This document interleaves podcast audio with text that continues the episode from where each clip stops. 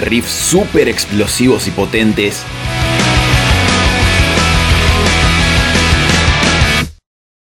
A baladas que nos hacen emocionar cada vez que las escuchamos.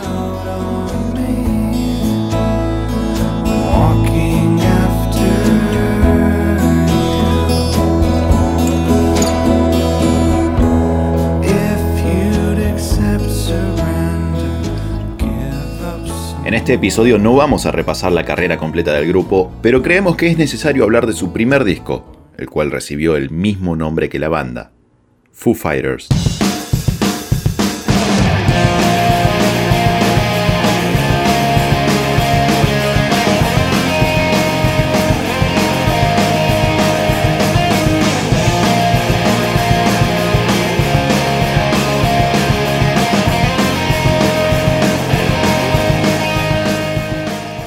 Luego del fallecimiento de Kurt Cobain el 5 de abril de 1994 y a causa de esto la separación de Nirvana, Dave Grohl decidió seguir adelante en el mundo de la música.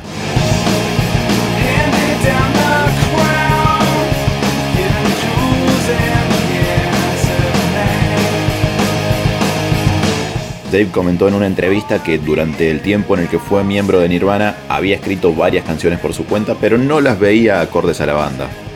Sumadas a esas composiciones previas, siguió haciendo canciones por su cuenta y tomó la decisión de volcar todo ese material en un disco.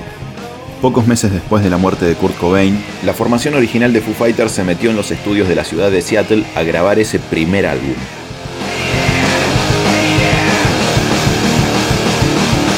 Esa formación original contaba con Dave Grohl en guitarra y voces, luego en el bajo estaba Dave Grohl y en batería Dave Grohl. Solo hubo dos músicos que colaboraron con él para hacer este material. Chris Novoselic, quien había sido su compañero de Nirvana, fue el encargado de tocar el bajo en la canción Big Me, mientras que Greg Daly fue el guitarrista en Ecstatic.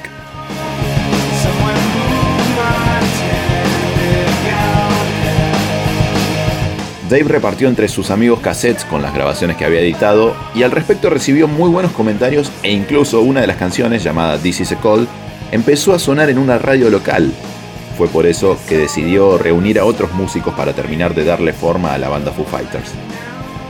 En ocasiones, Grohl expresó que grabó este álbum solo por diversión y como manera de despejarse luego de la muerte de su compañero de banda. Sobre la grabación, cuenta que fue una odisea, ya que era tener que tocar la batería, terminar, ir corriendo a agarrar otro instrumento, grabarlo, soltar ese instrumento, agarrar otro y así constantemente grabando, de esta manera, todas las canciones en el orden que aparecen finalmente en el disco.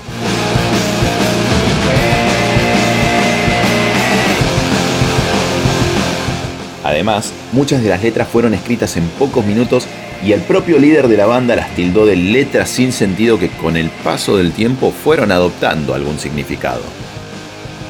Este disco, que recibió el mismo nombre que la banda, fue publicado finalmente el 4 de julio de 1995 y contó con un total de 12 canciones, entre las cuales se destacan This Is a Call, Big Me y I'll Stick Around.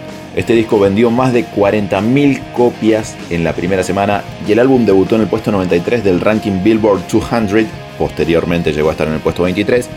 En septiembre de 1995, la Asociación de Industria Discográfica de Estados Unidos le dio la certificación de disco de oro, mientras que en enero de 1996 le entregó la distinción de disco de platino.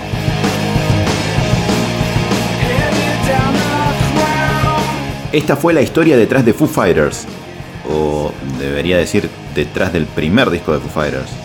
Bueno, vos me entendiste.